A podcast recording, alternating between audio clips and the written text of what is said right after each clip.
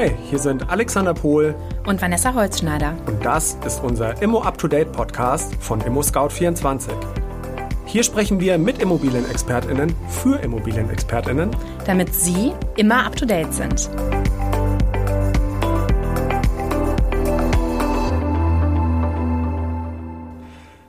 Hallo Vanessa. Hi Alex. Und herzlich willkommen zu einer neuen Folge Immospresso, dem Kurzpodcast von ImmoScout24.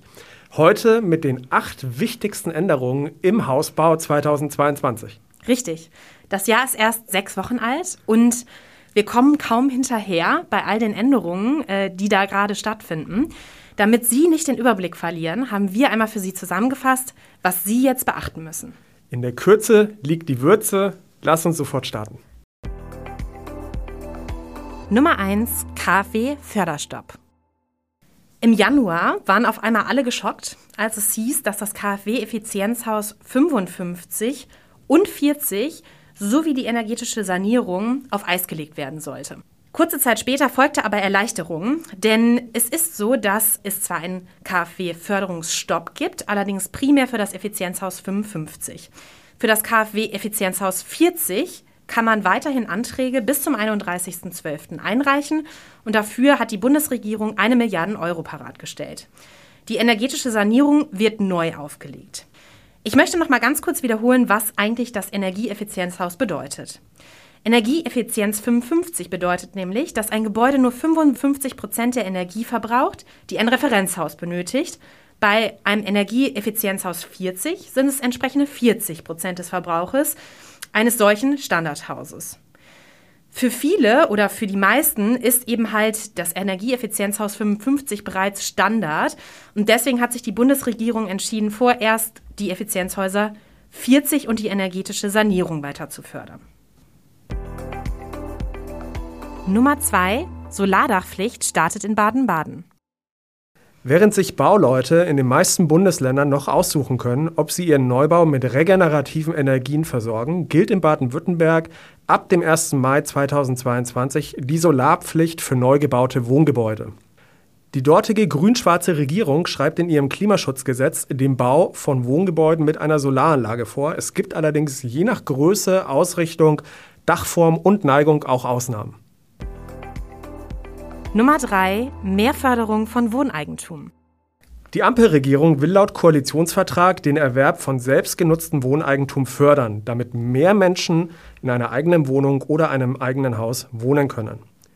Zu den ohnehin schon saftigen Immobilienpreisen kommen nämlich auch noch Kaufnebenkosten hinzu. Diesen Anteil zahlen die Käuferinnen meist selbst. Und da viele Kaufinteressentinnen gar nicht erst in der Lage sind, das nötige Eigenkapital anzusparen, soll es Darlehen geben, die diesen Eigenanteil ersetzen. Haushalte mit Einkommen unterhalb der Grenzen der Wohnraumförderungsprogramme der Länder, sogenannte Schwellenhaushalte, sollen mit Tilgungszuschüssen und Zinsverbilligungen unterstützt werden. Details zur Umsetzung dieser Pläne stehen allerdings noch aus. Nummer 4. Ermäßigung bei der Grunderwerbssteuer. Man möchte fast sagen, endlich. Denn die Grunderwerbssteuer ist ein Teil der Kaufnebenkosten. Sie ist eine Steuer, die beim Erwerb eines Grundstückes anfällt und sie wird auf Grundlage des Grunderwerbssteuergesetzes erhoben. Es ist letztendlich eine Ländersteuer, die an die Kommunen weitergereicht werden können.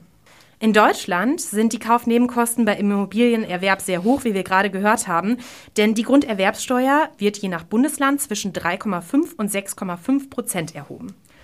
Um diese Hürde zum Eigentumserwerb zu senken, sollen die Länder die Grunderwerbssteuer künftig flexibler gestalten können. Das könnte zum Beispiel mit einer Ermäßigung beim Kauf einer selbstgenutzten Immobilie funktionieren. Im Januar 2022 kündigte Hamburg allerdings erstmal an, die Grunderwerbsteuer jedoch erst 2023 zu erhöhen. Dann soll allerdings auch eine solche Ermäßigung für junge Familien in Kraft treten, die ihren Neubau selbst nutzen. Für sie solle die Grunderwerbsteuer auf 3,5 Prozent gesenkt werden.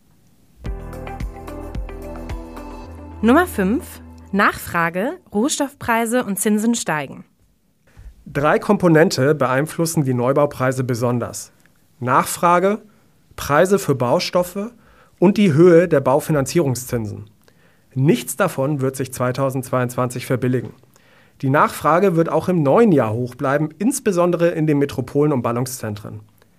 Zwar plant die Bundesregierung den Neubau von 400.000 Wohneinheiten im Jahr, ob das aber bereits 2022 den Preisauftrieb für Immobilien entspannt, ist aktuell noch fraglich.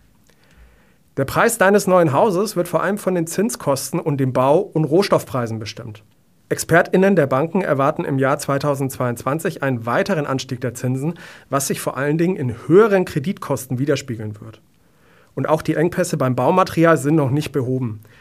Die Preise auf dem Bau werden auch von steigenden Löhnen und Energie sowie Transportkosten beeinflusst werden. Nummer 6. Höhere Schornsteine für Neubauten. Wenn Sie ein Haus mit einem Kaminofen oder einer Feuerungsanlage für Scheitholz bzw. Holzpellets bauen, müssen Sie ab 2022 einen höheren Schornstein einbauen. Hintergrund ist, die Luftverschmutzung soll dadurch reduziert werden, dass Abgase aus dem Schornstein gleich in höhere Luftströmungen abgegeben werden. Dafür muss der Schornstein den Dachfirst um mindestens 40 cm überragen. Nummer 7. Berechnung der neuen Grundsteuer. Die Grundsteuer ist eine Realsteuer und wirklich von der Grunderwerbsteuer zu unterscheiden. Denn im Mittelpunkt bei der Besteuerung steht nicht eine natürliche oder juristische Person und es ist auch keine Einmalzahlung, sondern bei der Besteuerung ist im Mittelpunkt das Objekt, also der Grundbesitz. Besteuert wird das Grundstück nach dessen Substanz, nicht nach dessen Ertrag. Und diese Grundsteuer ist einmal im Jahr fällig und muss an die Gemeinde abgegeben werden. Als Vorarbeit für die erst für 2025 geplante Grundsteuerreform erhalten Grundstückseigentümerinnen vermutlich in der zweiten Hälfte des Jahres 2022 die Aufforderung, eine Erklärung zur Feststellung des Grundsteuerwerts beim Finanzamt abzugeben. Da sich nicht alle Bundesländer am sogenannten Bundesmodell der Grundsteuerreform beteiligen, wird es keine einheitliche Regelung für alle geben. Was für Sie gilt oder eben halt für Ihre Kundinnen, erfahren Sie in einem entsprechenden Schreiben oder in einer öffentlich bekannten gegebenen Allgemeinverfügung.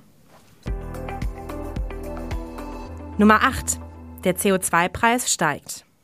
Zum 1. Januar 2022 erhöht sich die vor einem Jahr eingeführte und jährlich steigende CO2-Abgabe für fossile Energieträger von 25 auf 30 Euro pro Tonne CO2.